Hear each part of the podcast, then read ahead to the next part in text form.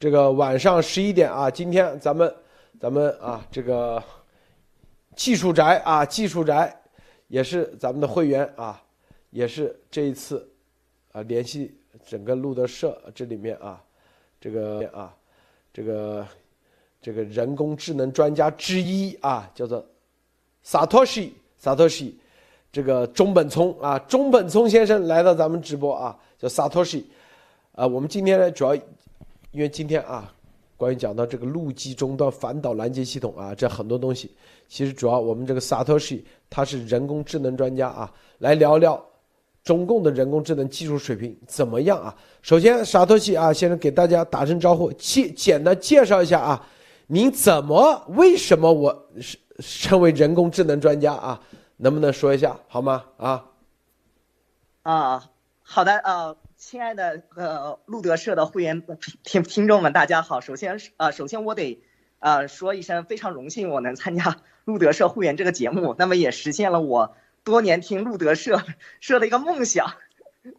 然后当然当然在这里也要感呃也要呃也要感谢高露先生，也有也多亏他在海外会员群的一个推荐，那么参参加他的会员群，我也认识了很多人。然后。然后那个也呃也相信高卢先生能呃高我也非常信任高卢先生，那么高卢先生也呃也是呃也是帮我推呃推荐给了路德，然后然后让我有幸能跟路德有有一次成功的对话。那么首先我先介绍一下我自己的背景，那么具体呃那么我呃具体到哪个学校呢我也就不说了，那么是我就呃先说一下我是怎么呃怎么就是一步步学习到这个人工智能和我到底学了哪些东西。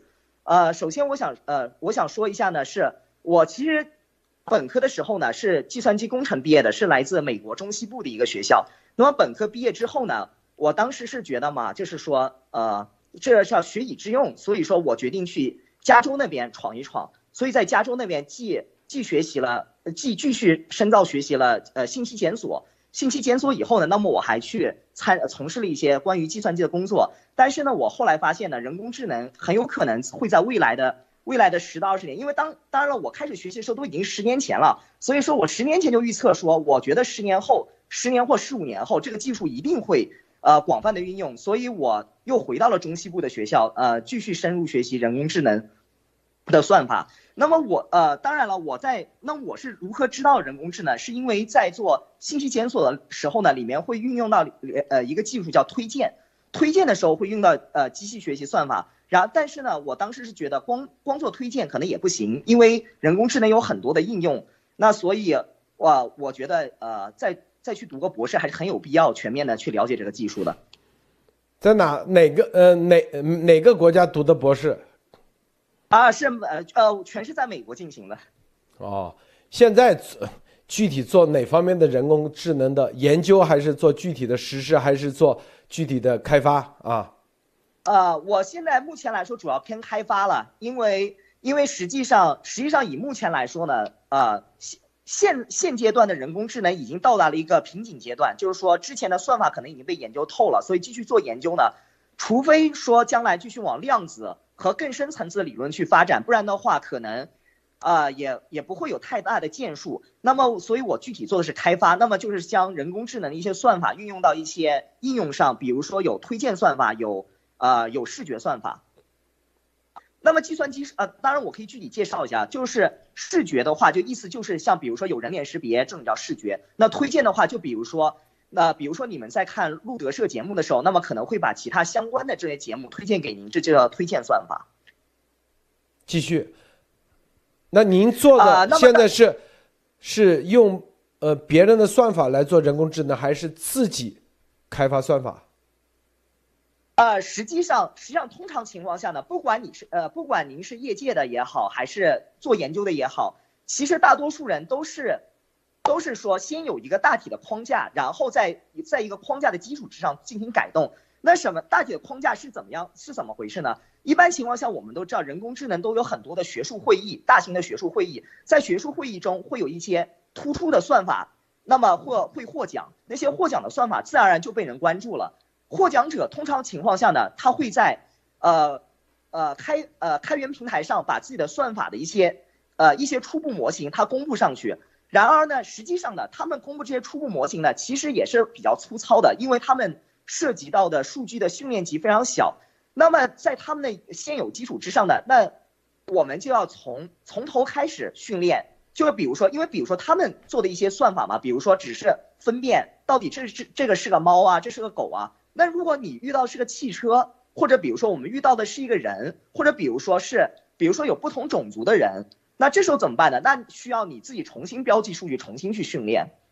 其实不管是业界也好，还是研究者也好，他们都是这样做。包括包括他们做研究的嘛，他们是如何提出新的呃新的构架呢？那他们也是说我先把旧的人的构架拿下来，然后我再。解决一个新问题的时候，发现原先的构架不好使，那我要去怎么去改动？然后改动完了以后，那它又是一个新的作品，啊，所以这就是人工智能目前来说所有从业者他们的一个套路。就这个套路就是开源，是吧？先一个基础逻辑，然后开源，不断的完善，然后大家一起使用，是不是这意思？然后用成熟的这种算法，然后用在自己的这个具体的开发里面，是不是这概念？啊，对，是的，但是但是从实际角度来说呢，就是因为我们商业之间也是有竞争的嘛，所以往往一个比较成熟的框架，就如果比如说我是自己训练出来的话，其实有的时候我们是不太愿意公布的，因为这就相当于给竞争对手提供了一个我们自己的劳动成果，呃，商业上是这么回事，但是研究者他们不一定，就比如说，呃，就比如说，比如说我们就以刚才的例子为例，刚开始它最原始原始的呃框架是。是只是分辨猫和狗，然后它能分辨出人啊、汽车啊不同的物品。那他们有些就研究者比较有良心的研究者呢，那他们就会把呃整个这个训练的参数上传到上传到网上，然后再供供人使用。这取决于您本身是一个研究者，还本身你是一个商业者。商业者一般不太会公布自己的家底，但是研究者一般通常会全盘托出。这里头我看到啊，这个。这个特别是标记啊，这个我们叫你这个各种标记啊，特征标记的时候，这种特征标记感觉就是有点完全是人海战术啊。如果人越多，它是不是就可以啊？它的这个算法就越先进啊？是不是？对，很有可能是这样。因为原因是在原因是在于什么呢？因为人工智能里面有个非常重要的概念叫过拟合。过拟合是什么意思呢？就是当。当比如说，如果你的训练样本太少的话，等到你再去呃，或者叫或者叫一一种叫过拟合，还有一种叫，我也不知道怎么说，反正就是过拟合的反义词吧。这种产生这两种现象，其中有产生这两种现象一个最重要的原因，就是因为你的数据集不够。如果等到你数据集够的呃足够多的话，它有两个好处，第一个很有可能会使你的模型变得更好。第二种可能是什么？你是你还能知道你这个模型是有极限，但它的极限在哪里？比如说我训练一万张图。的时候能产生一个效果，我发现训练十万张图反而这效果变差了，为为什么呢？这就是一个过拟合现象。那么怎要需要怎么解决呢？你只能想办法去修改你自己的模型。但是但是怎么说？呃，但是如果有数据集，肯定你是有优势，因为至少你能发现这个模型错在哪里，或者说还有什么不足之处。那现在有没有一种啊，这种有没有这种革命性的算法？这个数据标记的工作，它也人工智能实现了。啊，实际上是有的。那么在加州有一家非常著名的初创公司，还是挺明星的啊。不过我一时还忘了名字，就是，当然，不过我们可能以后可以在以后的节目中，我再再回回馈给您，到底那家公司叫什么名字？他就是那家公司呢，呃，实际上我还打过交道，曾经面试过他。呃，他在一个他要求的技术非常高，他就是做人工，就是用人工智能再去做人工智能标记，就是说所有的标记是自动化的。那他这样。会不会被中共拿去使用？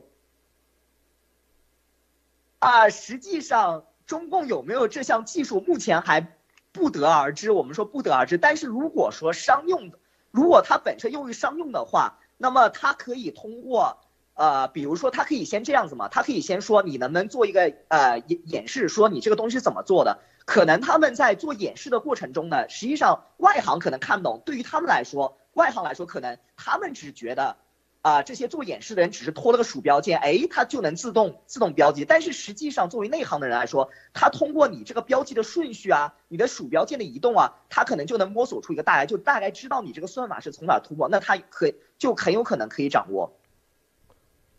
所以啊，这个现在我们来切题啊，这个中共的人工智能技术现在什么水平？你觉得？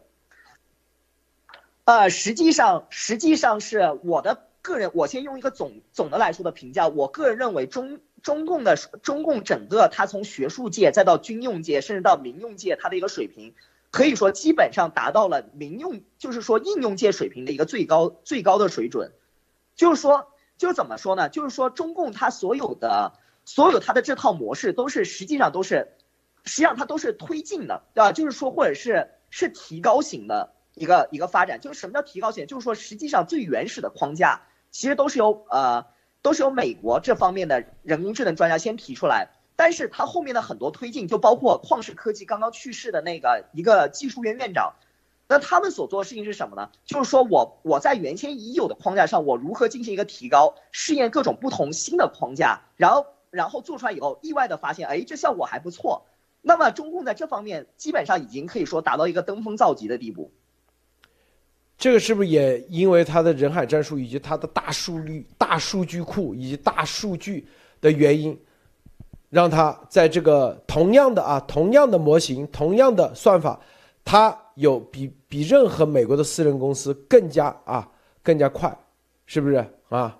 更加完善啊？是对。对，这是非常有可能的。那么，首先我可以介绍一下，就是我们学术上，我们在做学术上体现出一个非常的无奈。那么，首先我可以先介绍一下，目前来说，人工智能的人工智能嘛，通常情况下，我们在发表学术文章中中的时候，都是发表在一些比较顶尖的会议上面。啊，啊，当当然了，我可以用中文先说一个吧。首先，一个叫英文叫 International Conference of Machine Learning（ICM），简称 ICML，意思就是说是国际呃机器学习会议。那么在这些会议当中，实际上现在目前来说，中共国基本上已经达到了一个垄断的地位，就基本上基本上基本上每篇文章里面至少有个汉语拼音的名字，每篇文章还不是说有里面有漏的，基本上可以达到每篇文章都都有这个中文的名字。那么说我们做学术时候，有些时候有什么无奈呢？就比如说我们就比如说我们通常情况下我们要训练一个模型，实际上训练模型里面有个最重要的东西叫调试。那么在调试这个模型其实非常耗体力的，非常耗人力的。那么我们通常像美国，还有包括美国私人公司，往往真正做一个模型时候，它的人力只有一到两个人，所以说需要做五到六个月的时间。而中共国的实验室往往是配置十五到甚至到三十个人，比如说，比如说他们会拉一些小本科生去，比如说十五个人，然后研究生、硕士研究生二十个人，然后在这博士研究生又是十几、十五到二十个人左右。那么这个人力人力上其实有就已经有一个非常大的差距了。那么更不要说他们在科研机构和一些公司里面，他们可以九九六，可以有大大面积的廉价劳动力去做这个事情。而而同样情况下，如果是在美国的话，他雇佣一个机器学习工程师或者是呃人工智能工程师的话，通常成本是在三十万美元左右。那那显然显然在这个人力人力上，那个美国是远远落后于中国的。所以是不是现在就是一个结论？中共的人工智能水平，由于它人海战术，就跟那个病毒一样啊，也是一样啊，是不是远远超过美国的啊，以及西方的这种人工啊，这这个成本高的国家啊？它是人海战术，它是国家战略，美国都是私人公司，是不是这样啊？啊，对，没错，说的是这样，但是实际上是这样子，其实际上美国。我我是这么认为的，美国的人从如果仅从我们能观察到的角度来说，确实是这么回事。如果你从仅从美国的大学啊，美国的一些就是说我们能查到的科研机构，还有在包括还有一些我们能看到的公司，那么他们在做的这方面，往在至少从结果上来说是做的是不如中共国。但是你只能说从 理论创新的原动力，还有包括理论理论能力，那可能还是西方要强一些，因为至少来说。这些框架的原始框架是由西方人提出来的，呃，是由西方的大学提出来，而且这些框架有什么弱点？实际上，我个人认为，像多伦多大学的著名的辛顿教授，还有包括 Facebook Facebook 的高管，也是也是呃深度学习的巨头之一的，呃，叫杨乐村，那听的名字还挺中国的，当然，但是他其实是个法国人。就这些人，他们肯定是知道，就各个。各个的模型，他们的弱点是在哪里？如何去提高？肯定他们是会更有心得。我个人认为，他中共能在这方面有多大的提高？我只能，我不能说我不否定他们能力，但是能不能找到这些命门，我们现在尚且还不得而知。嗯，那那这个里面啊，这个就是啊，等于说，中共现在啊用人海战术这一招啊，实际上啊把面上的超越了啊西方的，但是真正的西方的到底有没有更加啊说白了这个没拿出来的东西是吧？比如说军方或者中共，因为他不知道啊无法创建框架，只是别人创建完以后，然后他用人海战术，就跟那个病毒一样。是吧？他他这个跟方克逊啊，别人做完以后，他知道怎么学，但是开始他就不知道怎么做，是不是这概念啊？对着西方到底有没有没拿出来的东西，这永远是个谜，是不是这概念啊？对，这对至少至少我只能说，我从业界和我跟呃其他一些。就是学者的讨论来说，我个人认为是这样。就包括其实我们再去讲的最经典的一个例子，就是不是之前您的节目说过吗？您跟一个就是一个就是也是做人工智能视觉的一个大佬，就是做那个制造业那个大佬。实际上它的这个技术，甚至我们在学术中都是很难找到它到底是怎么做出来。哎，为什么能在这么零点零几这么毫米那么小的一个距离，就能把一个把一个东西。呃，能够找到那个，找到它的缝隙，能够插进去。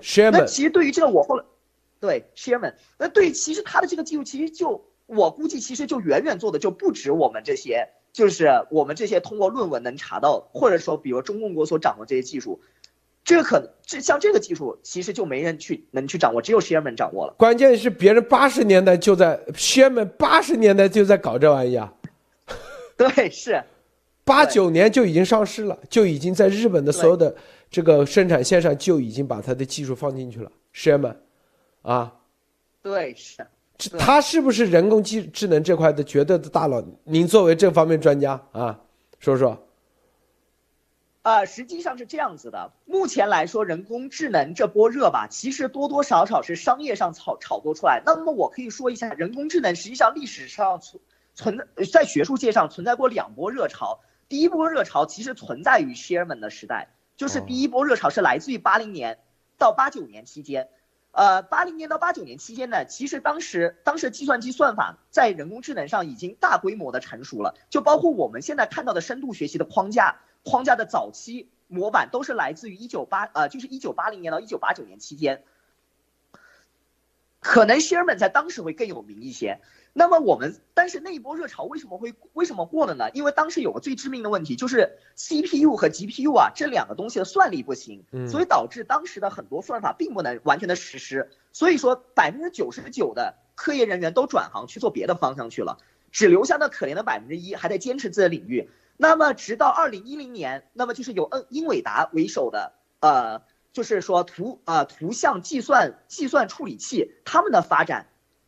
得到了一个突破，那么可以让过去很多没有实现的算法，即即并且得到突破。那么当然了，因为又然后商业界就开始炒作了。那么当然我们可以我们可以了解一点啊，就是说什么呢？因为商业往往商业炒作的往往是新宠，对于那些已经过去的人，他们其实不太提的。那么所以说现在新宠，比如说有啊斯坦福教的教授吴文达吴文达先生，还有是包括像我刚刚提到的脸书的那个脸书的呃人工智能头杨乐村。还有包括蒙特利尔大学的一个人，然后还有是包括，啊叫比安九，我只知道英文是这么读，比安九就是蒙特利尔大学，还有一个是，还有一个也挺有名啊，叫 Ian Goodfellow，Ian Goodfellow 目前来说就是前几年经常上新闻的，那么他去了，他从苹果跳去了，跳去了谷歌，那么这几个人实际上他们是相当有点，虽然当然我不否认他们的努力和成就结果，但是多多多少他们有一个被炒作的一个结果，是。Sherman 很有可能，其实，在那个年代，他们很多算法已经很成熟。Sherman 可能就是其中的一个人，但是目前他已经比较默，属于一个默默无闻的，因为大家没人去炒作，并不表示大家不认识他或不知道他。但他已经商业化了，成功的商业化了，是不是这么多年？对，啊，最早最早的。对，但对，但是他的这个技术，我个人我研呃，我其实就是您在节目里提到过了以后嘛，我也是专门去看了他的一些。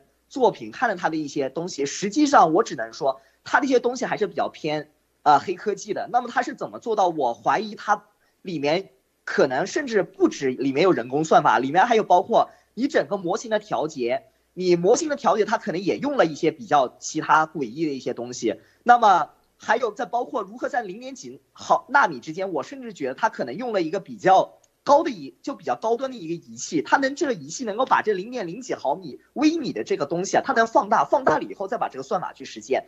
当然了，我这只是猜测啊，具体怎么做肯定只有他知道，但是至少不会是一个就是怎么说呢，就是说非常常用的一个应用。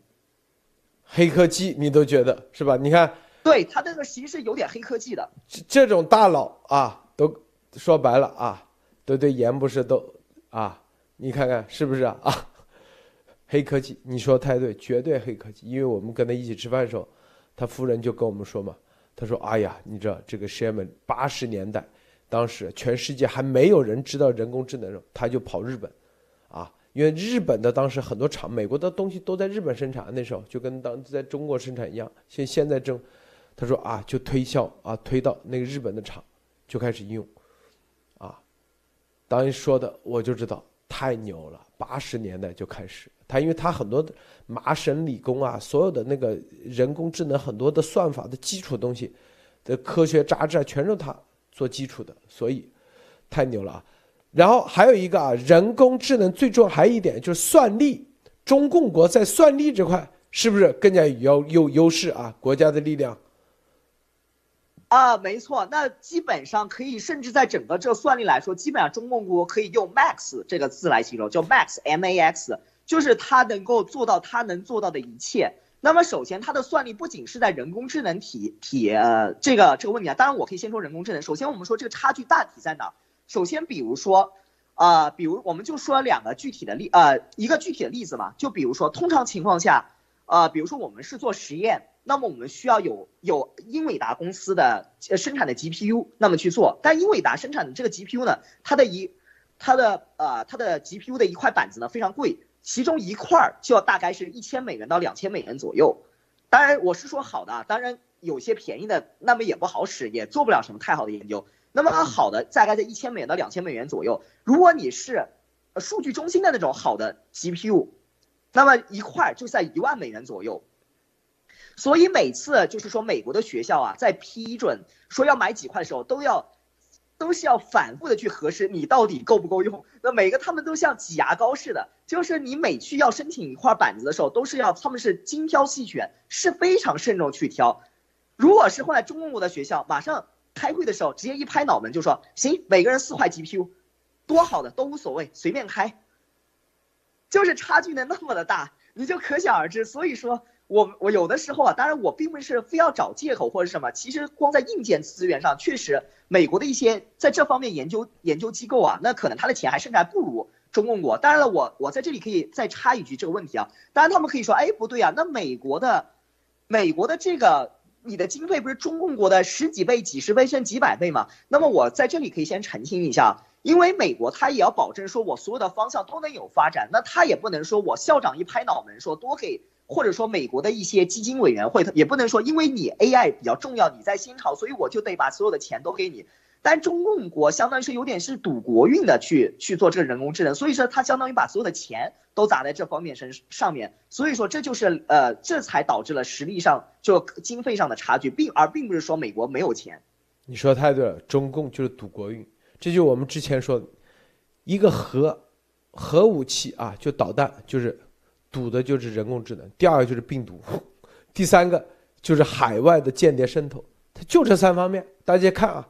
基本上是不是别的？就你说太对了，就赌国运，别的他就不搞啊。基本上就放在那里，是吧？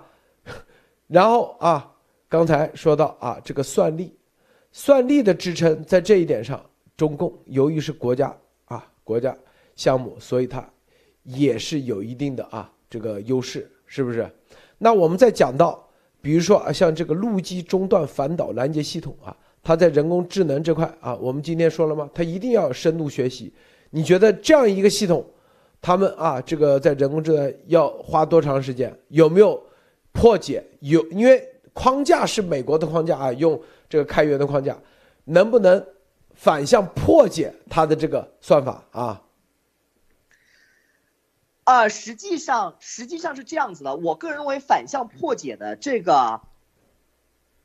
这个概率还是存在的，但是实际上是怎么样的？实际上，实际上，但是我并不是特别看好能够反向破解。我们最多只能说，我们能够知道到底上他研究到了一个什么地步？到底说它的精确度能是多少？但是因为这人工智能它有一个问题在于什么呢？就是说你深度学习它出来结果有的时候是个随机的，并不是一个固定的。就比如说我们假设，比如说我们说说一个问题啊，就比如说一个导弹飞过来，那么它是如何去跟踪的？那它首先先去预测你这个导弹第一个点，那它已经监测到了，比如说我们它的坐标飞到是一和一。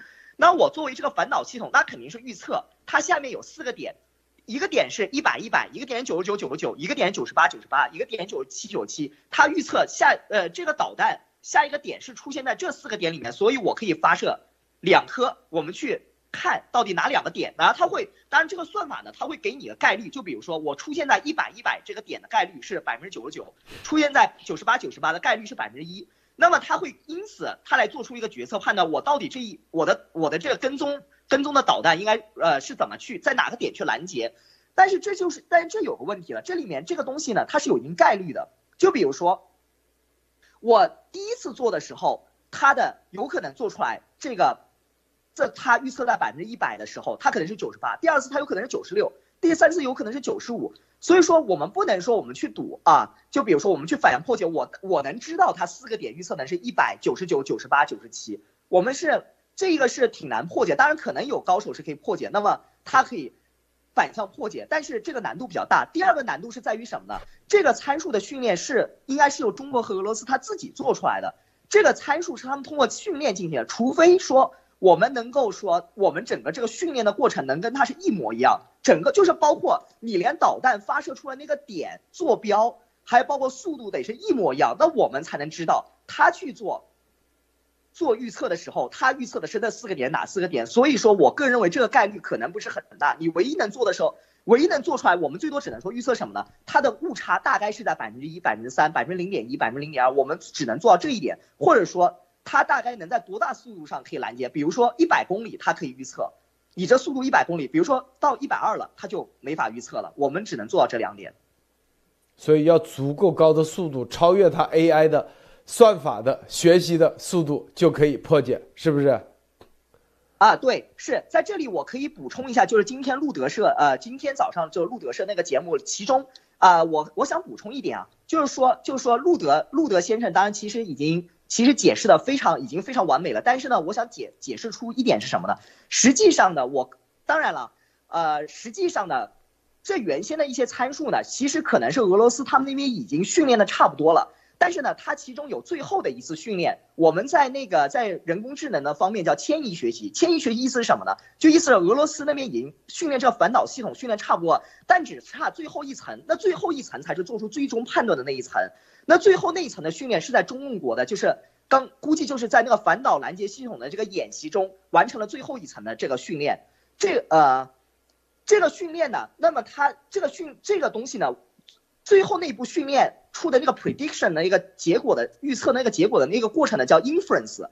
inference 在中文叫什么名字我也不太清楚啊。inference 可能叫诱导，还不知是做叫引用，反正差不多就这个意思吧。inference 这个东西呢是有时间差的，好的模型可能需要可能在零点零零几秒就能做出一个做出一个 inference 就能判断出来结果，但是有的时候它模型如果做的过于冗长，就因为你这个模型太大了嘛，所以说它可能做出的反应时间是零点一秒。那么不知道美国能不能知道它的这个 inference 就做出这个反应的时间能是多多少？这个是可以知道的。所以这里头啊，大家看明白没有啊？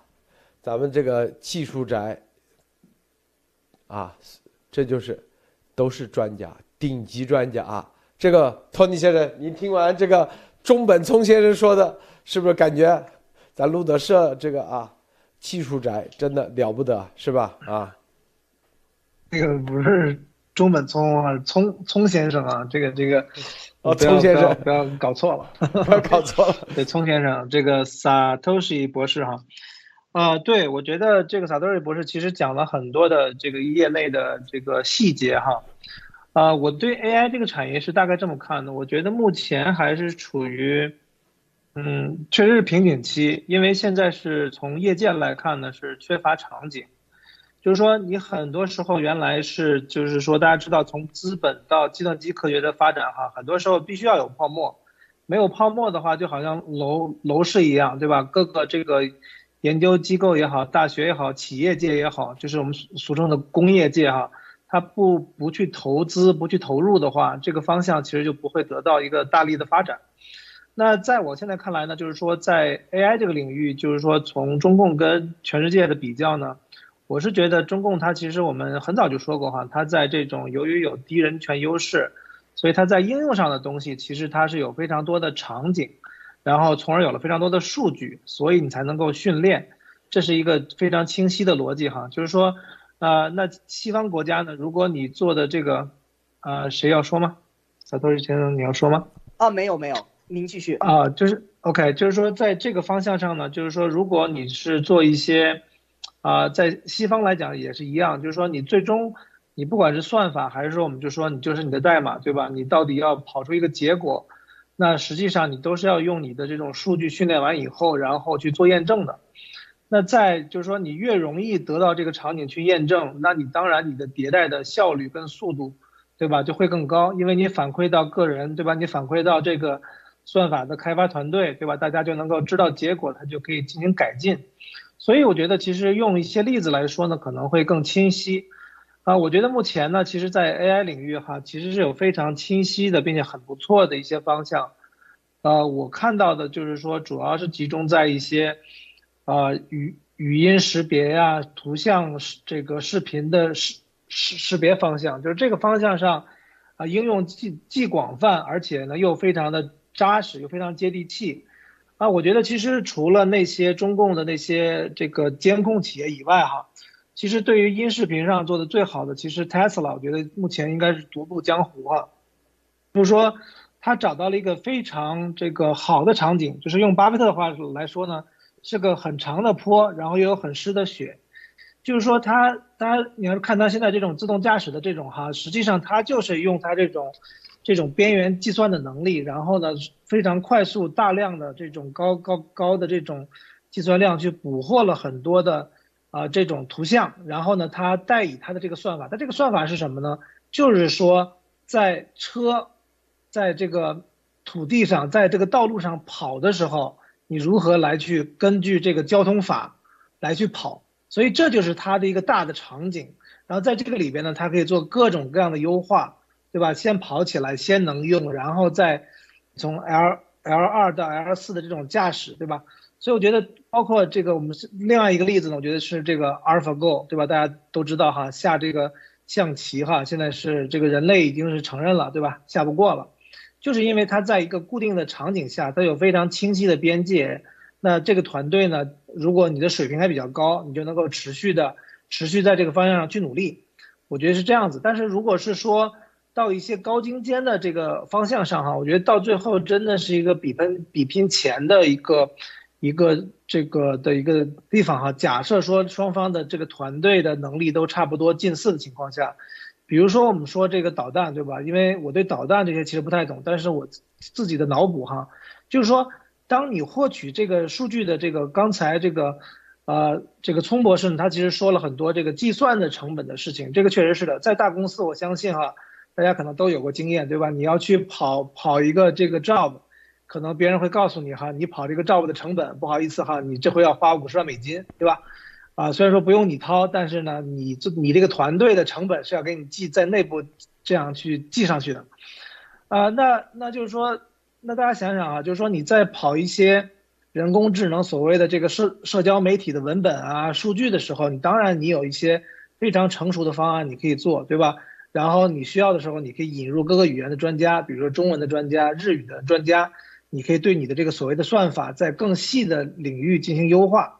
那对于这个，但是对于你说这种非常贵的，比如说路路德现在投出来这个是吧？这个路基中断反导拦截系统这个事情上来讲，我觉得就是说它的这种成本，包括它整个的计算啊，它的这种是非常高的。就是说，但是同时的话呢，也真的是要对这种整个的，呃，综合跨领域的跨学科的这个知识非常的清晰。你才能够确保说你当时一开始的这个模型是没有偏差太多的，然后你再逐步的去改进，对吧？那这个里边确实就要拼了，对吧？如果大家真的要在这个方向上去拼一个所谓的人工智能的模型来，或者你不管是叫什么样的一个模型出来哈，每一次的发售的成本，每一次你整个团队准备的成本，你数据的收集，对吧？很多时候你数据可能收集不到，或者收集的有问题，那整个可能一次的几千万美金就没了。所以我觉得这个到最后哈，真的是一个，呃，确实要考考验整个团队跨学科的领域的能力，以及说在这个这个。金融上，对吧？你在这个成本上，到底谁能够这个更加的长长期跟持久？好的，我这个从我的方面这个班门弄斧讲一点哈，嗯，陆长。呃，这个啊，从先生啊，萨萨萨库叫叫什么？索啊，萨萨萨托西。萨托西对萨托西啊。呃，就是啊，就是你像这种。这种反导拦截系统啊，美国其实很早就已经有了啊，是吧？这就是我们之前去年啊，今年啊四月我们说啊，之前中共早其实早在啊 CNMD 防导系统以及 CTMD，早在二零一零年啊零九年就已经启动了，但是呢，由于没有钱，说白了，所谓的什么国家导弹防御系统根本就是啊一个纸上的概念而已，但是习。就要花大量的钱，因为你这个导弹，你得要学习啊，你得要不断的试射导弹啊，才可以足够学习。在网上啊，这他用计算机模拟是实现不了的，是不是啊？这种学习能力啊，如果用计算机模拟的话，我我想问一下。啊，对，实际上是很难模拟的。原因为什么呢？因为实际上在在学习呃，在这个学习过程中，它有很多其他的因素的，嗯，呃，要去。呃，要去考虑，比如说有，比如说有摩擦力，再比如说当天气候有没有变化，哦，再比如说，再比如说地球引力磁场这个东西，当然你要硬说模拟的话呢，也可以模拟。你比如说，你可以用一个模拟器，就比如说我把磁场调为多少，把角度调为多少，但是真正的效果一定会是有很大的偏差。但是我个人认为，做军事这方面的东西，没有哪个人会真的会去傻到去用一个模拟器去。搞一个参数，然后不经过训练就投射了，就实战真能放在一个实战上面，因为这很不科学的，因为会有很多意想不到的情况会发生，所以必须要真实的场景要来模拟一次，才能才能去验证。至少还要做两件事情是什么？至少说模拟的数据跟我验证出来差不多，那他就不做第二次学习了。那如果他发现，哎，你这模拟的效果。非常不好，我做出来发现老是打不中，那他可能就要做第二次学习、第三次学习，那可能就要做好几次，直到他们认为这个系统没有问题为止。是的，这个，但是有一点啊，像这种啊，美国他是怎么学习的？您知道吗？美国也没看他天天到处射导弹，但是但是美国是积积累了几十年，是吧？啊，他积累几十年。但中共现在就是弯道超车，想用这个几个月就把美国几十年学习的东西搞定，所以你看，天天现在天天在训练实弹训练，啊，你觉得美国是不是有另外一个别的一种框架，不需要学习，或者是学习这块啊，它可以更加速度更加快的这种自我优化，是不是有有没有这种系统？您觉得人工智能这块？啊，我我我更我更倾向于是后者啊，当然前者是怎么样？因为我个人知识能力有限嘛，所以我无法判断。因为人外有人，天外有天嘛，可能前者真的存在，但是至少我觉得，就是从目前的技术角度来说，可能很难实现。但往往美国做事的话，就像路德先呃路德先生呃在以前的节目中谈到过的，就是做肯德基和做羊肉串的区别。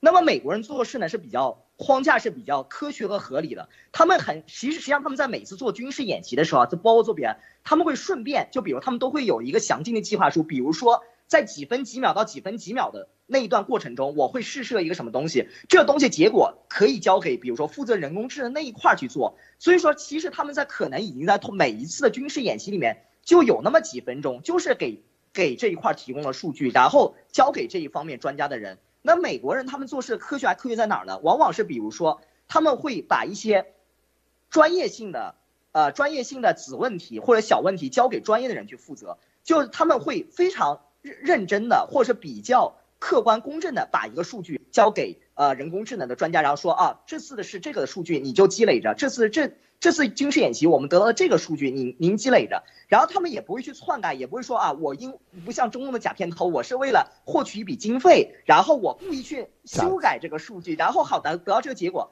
他们没有这样，他们是几十年以来，他们是每一天每一秒都在做这个事情，而且实际上包括不不仅是美国，还呃不仅是美国，包括日本啊和很多欧洲国家，其实他们都有个很良好的习惯，就是说做记录。那么就比如说，就比如说他们每次军事演习过来，他们会很完整、很详细的记录说。就是说，你当时发射了一枚导弹，这个导弹从哪儿飞到哪儿，路途经过了一个什么情况，他们都会做一个很完整的记录，就以供后人的研究。我个人认为是美呃西方或者有以美国为首的西方国家，那他们做的，他们赢就赢在他们在整个这个做科学这个东西的框架非常好，他们会留下一个非常完整的一个系统和数据，然后可以方便后面的人能能够更加快速的去学习。对，就是还有美国同盟是吧？英国、法国、德国。以色列、日本、韩国所有的东西它是可以共享的，包括澳大利亚，就是不跟你共中共共享。中共就俄罗斯两个国家，中俄两个人自己搞，别人是全世界全部都共享。这你看，并且还没有假的。中共国是啊，领导说这个数据不行，一定要打中，一定要打中啊，没打中也要把它编成打中，是不是概念啊？这就是假片头啊，对。对我，我可以还能跟你讲一个比较有意思的故事啊，就是当时是当时发论文中经常有这个问题，就包括后来我们经常有疑问嘛，说哎为什么中中共国的那文章啊总是能中？后来他说这你就不懂，是一个访问学者，当时是在跟我们做教的时候，他说这你就不懂了。我们当时嗯导师都有交代，就说比如说如果这个东西达到百分之九十七怎么办？你把原始数据改改，让它变成百分之九十七不就可以了吗？你们真笨呐！人家就是这么教的，难怪严博士说啊，他他说中共国的做病毒的很多都是改数据，直接改数据，为了发文章是吧？都是假片头。是的。所以这个对他们中共的，所以反导拦截系统成功。成功试验击中，不知道是真是假，是不是还不知道是真是假？有可能，是吧？忽悠习近平的，是不是这概念？为了骗经费啊，因为这个已经贪污了好多好多钱，怎么能不打中？这么多钱堆都要给他堆中，是不是这概念啊？对，而且而且其实做下面人的做事嘛，因为我们跟中共国的人办事也是大家也都习惯了嘛，实际上他们下面做事，他们也会想一个这个问题。呃，大家肯定会私下里会讨论嘛？哎，你觉得台湾和中国能打能打起来吗？哎呀，也不一定的，那不一定的，我们干嘛要做百分之百？哎忽悠一下不就得了吗？就是，反正他又不真打，那不真打，我要百分之百中上面。有些人会抱这种侥幸心理的。是的啊，这个还有啊，就是这呃，咱们再说说啊，其实这一段大家就知道中共的人工智能技术的水平怎么样。其实我们总结一下啊，第一，优势人海战术。但人海战术同样也有一个巨大的假片头，就里头数据，就是他给你做标记或者做特征标记的时候，说白了啊，一百个特殊标记有多少是真的假的，不知道，都得打问号，是吧？第二，他算力牛逼，但是他的算力牛逼是买四个 GPU 可能舍得给钱，但是同样贪污腐败也很多，中间是吧？到底有没有用这个算力去看黄片去了，还是说真正在算？鬼知道。说白了，打问号。这第二点，第三点，就算他用这个东西啊做全打实打实在算得出的数据，啊，你花了这么多钱，这个数据不行，在他懒得做，因为在欧洲一次不行，做两次，两次不行，做一千次。他要在一万零一次的时候，他做成功，他不断的调整、调整、调整、调整。中共国最多做三次，三次，哎呀，太麻烦了，直接改数据得了，是不是这个？我总结一下，是不是这概念啊？对对，是的，没错。那么很。因为因为中共国嘛，他们还做事还有个非常不科学的地方，总是喜欢赶时间，但实际上很多东西吧，并不是能够通过弯道超车就一定一定能够实现的，那么往往是需要大量的投入大量的时间和耐心去做的。对，就把我们再举个再举个简单的例子，实际上比堆十个八分的人，往往做做起效果来，并不如不可能不如一个十分的人去做一个小时。所以说，所以说他们可能做了，就像路德先生您说的一样，就是说，可能他们做了，呃，三次四次，觉得可能他们很快就没信心了，而且估计上面给的时间也不多了。比如说他们规，比如说人家美国给三个月，他们给三天，发现，哎呀，还有一个小时怎么办？赶紧改，没办法了，我们没交差呀，就是。绝对的，这所以你看那个那个汤姆克鲁斯 Top Gun，之前九点九九，就是不到十，连续九次。只能飞到九点九倍音速，如果这一次再不成功，直接啊，这个项目就停掉了。但是在中共国，九点九九约等于十，是不是这概念？直接改数据。对，没错，是不是？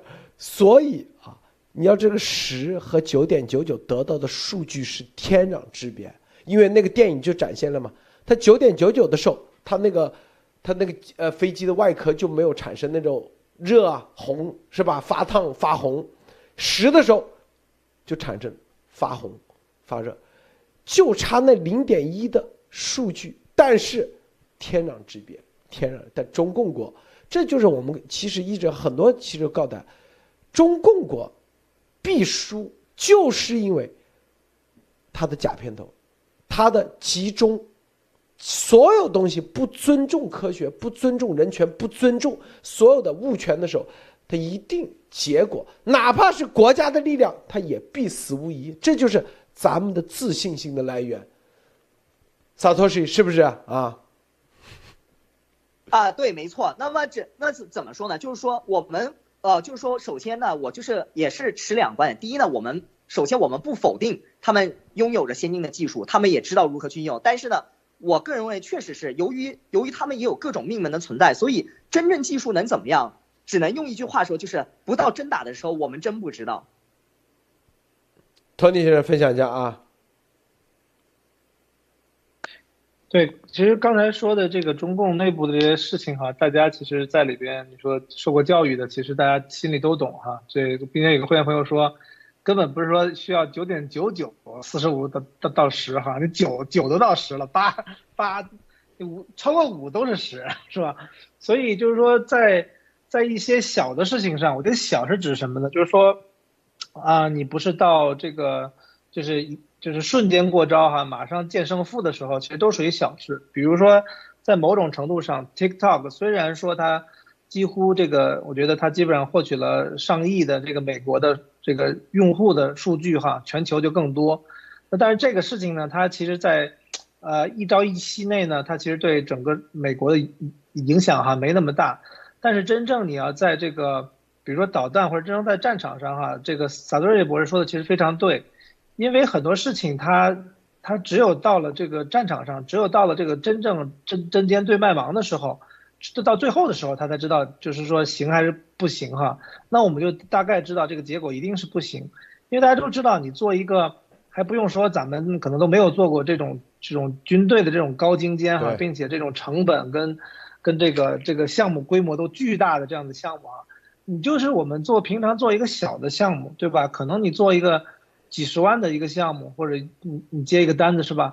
你如果不是说反复调试、反复测试、反复验证的话，你即使这么做了，你到最后可能还会出现很多没有想到的这样的一些错误跟问题，对吧？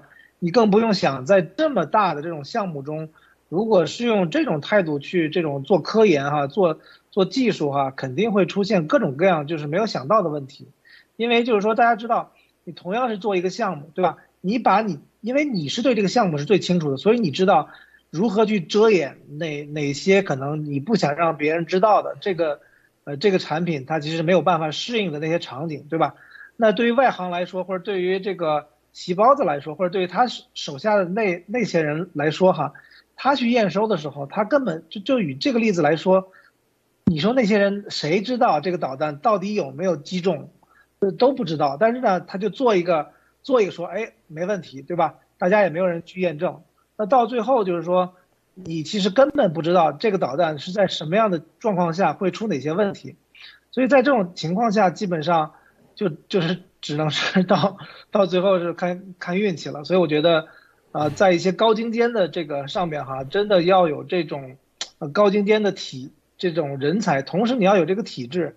你如果你这个体制本身是不允许犯错的，同时你又把大量的资资金给贪污了，那你又指望说这个事情有好的结果，那基基本上吃人吃人这个说梦啊啊！好的，陆德，嗯，这个咱们这期节目啊，就是啊，大家可以多传播一下，咱这个萨托西啊博士啊说的这些，就是告诉党卫军里面的啊这些以为啊，因为人工智能这个东西好好好。高科技好专业，懂的人不多。我告诉你，现在中共的那帮啊军队的人也被忽悠的。咱们人工智能全世界第一，是吧？就我刚才问的问题，实际上就是中共的军内党内啊，他们引以为豪的，我们人海战术，我们算力第一，我们是吧？抢面偷一点问题都没有，把别人偷过来。美国这个不行，那个不行，是吧？但是咱们中国。啊，就中共可以弯道超车，在人工智能，实际上后面那段就是告诉你，你超不了，你这东西什么反导拦截都扯淡的，忽悠的，明白吧？最终真正打起仗来，你这东西啊，说白了比的是啥？你美国有情报吗？你了解美国的到底导弹现在是啥啥速度吗？是不是？你看到的美国在二战的时候。是吧？就连，啊，图灵机，德国这么牛，是吧？都已经很高科技了。那个恩格玛密码，美国照样破解。黑科技的东西，美国多的去了，绝对超越你的认知，是吧？这个啊，萨萨萨托西，最后啊，最后再再说点，看看啊，人工智能这块给大家再分呃分享一下，好吗？啊，好的。首先，首先呢，首先我想补充几点内容啊，就是说继续补充。首先，我们先说一个有意思的东西，供大家笑一笑。那么，首先我们都知道高速公路啊，有一种东西啊，就是说他们想用通过监控仪啊，比如说去数多少辆车，然后再去再去看到底哪辆车逃逃过收费了。那么会有一套跟踪，它可以靠摄像头来有跟踪。那么这个跟踪算法呢，我当然也做了一个实验，然后呢，我也拿了一些就是高速公路的这个它的一些。录录像啊，然后我去做，我去去数车，然后后来发现总是有那么些误差，或者说总有总有的时候呢分分不清两辆车。就比如说你前面开了一辆丰田车，我后面跟辆本田车，他们可以长得很像，那么有的时候他们就数成一辆车了，总有那么些误差。比如说，尤其在速度很快情况下，我当时就很好奇，我说，哎，那中共国的那个高速公路系统号称很神呐，他们能能够做出来，那他们怎么不逃掉的呢？后来我就我就去专门问了，就是相关就是有相关的人士啊，就是说问了相关的人士，他们说你我问你们是用的是哪个算哪家的算法？他们说旷视科技的和海康威视的。那里面内部他们是那他们怎么做到百分之百能数的？他说啊，这你不知道了。你如果出错的话，我们到时候人工再去数呗，我们再复核一下，那大多数百分之九十五是对的，不就行了吗？哦，我话说原来是这么回事啊。所以他根本就没有进步，是不是啊？对他没有，其实是精度也没有那么。其实说大家做出来都是差不多，不会不是说他们就有多神或是什么。当然我们承认他们可能是把一些算法弄到百分之九十五，但是我们在复制的时候肯定是会有漏的。如果比如说出现一些极端的情况，很有可能它有他们预想不到的一个情况，就比如说速度过快了，或者说你这个车跟那个马路或者斑马的颜色是一样的。那他真能把这个车，呃，真能把这个车识别成个斑马？他的这里面会有这种漏洞。对，这里所以说，真是不到最后一刻，我们是没法知道的。这里不断的优化啊，今天百分之九十五，你在不断的，哎，又少一辆车，你追求到那个极致，他们九十五就差不多就行了，剩下的人来数。所以它的 AI 表面上有大数据做支撑，但是实际上。它其实就是停滞不前，是不是这概念啊？因为差不多就行了。对，一个是差不多就行了，还有一个，当然了，呃，也有一些学者，他们肯定是努力想突破，但是因为毕竟这个框架本身是美国提出来的，所以说这个框架本身要怎么改变，很多人估计也是摸不着头脑。那如果你要摸得着摸得着头脑的话，那可能还需要个几十年时间。就比如说从最原始的数学啊、数理基础啊、人工智能基础啊，要花很多很多的时间，那么这个时间就肯定来不及弯道超车了。对我呃之前问过一个啊人工智能那个，我说你能不能自己。开发算法啊，他说这个算法，这个哎呀太难了，这个咱就做不到了。这个别人的算法都是啊，这个这个几十年啊搞出来的，是不是这概念啊？中国缺的是这个，是吧？啊，这算法的框架。对，是的，因为这个算法框架其实实际上是经过了美国从六十年代就开始去研究。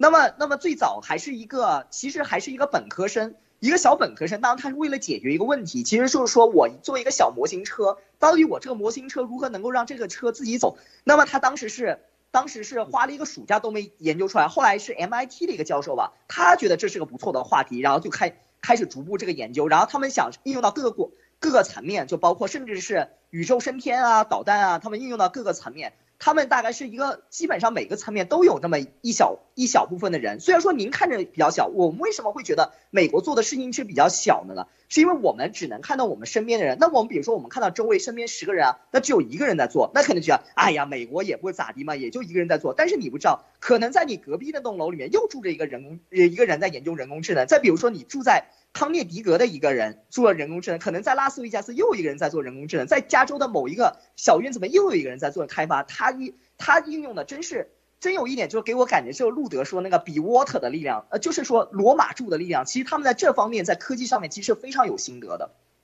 对。而而中共国为什么不太行呢？因为。比如说，实际上，就比如说，如果我们假设一个人在八十年代毕业，他说他要去搞人工智能，首先别的不说，父母先是一顿骂，说你搞这个东西，你能找到工作吗？你为什么不去考公务员？你为什么要去做这个？这个东西不挣钱呢？首先你会被家人道德拷问，然后很有可能，比如说你做这个东西不挣钱，所以。你去相亲的时候，女的又瞧上，哎呀，做这个东西不挣钱，我们现在就是要找公务员。当然现在是变了，现在他们会说找人工智能好，因为这挣钱。那你要放二十年前，肯定说，哎呀，臭老九一个，博士生全是臭老九，我们才不要，我们不稀罕，我们只稀罕能做生意赚到钱的。那你在这种浮躁的一个社会环境嘛，你也很难信任这种比沃特和罗马柱的体系。是的，是的啊，这个今天啊，这个。萨托西博士啊，说的太好了。这你看啊，这个最后啊再说，咱们这个技术宅革命，你认不认可啊？萨托西先生啊，博士啊，认不认可这个概念？啊，实际上我再说一点我自己听最近路德社的一个感受啊，就是包括技术，为什么我个人认为技术宅这个理念是可以的？那么首先我我们说过啊，就是说，当然反反共节目大家肯定是看了一茬接着一茬，其实大多数。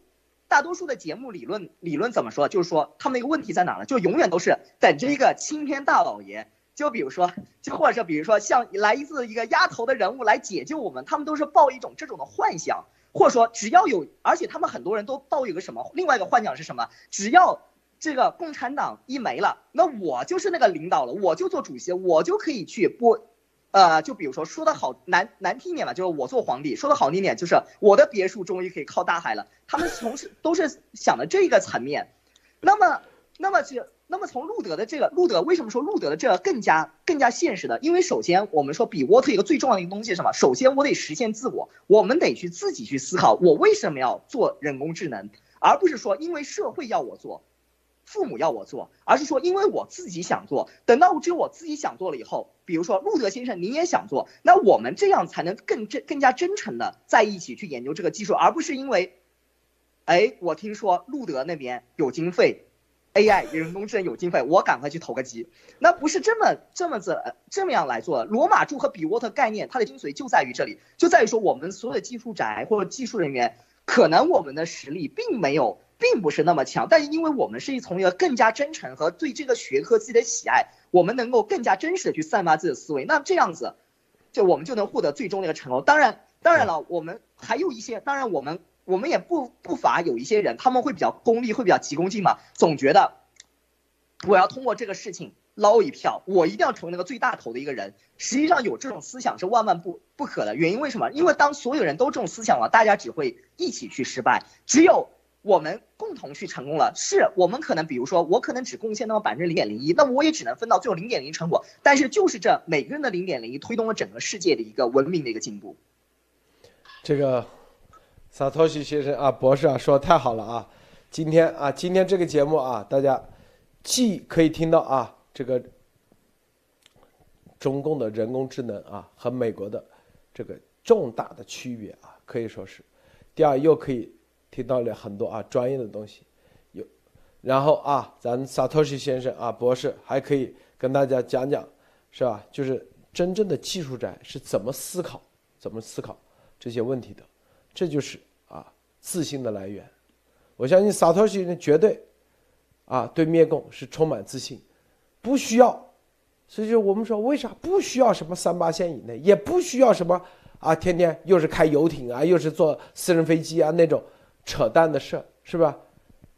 就其实这就是 理工男思维就会催着这每一个人都行动，你只要认同。啊，你只要真正内心认同，为自己而战。中共最怕的就这个，最怕的就是人人都是无面人啊。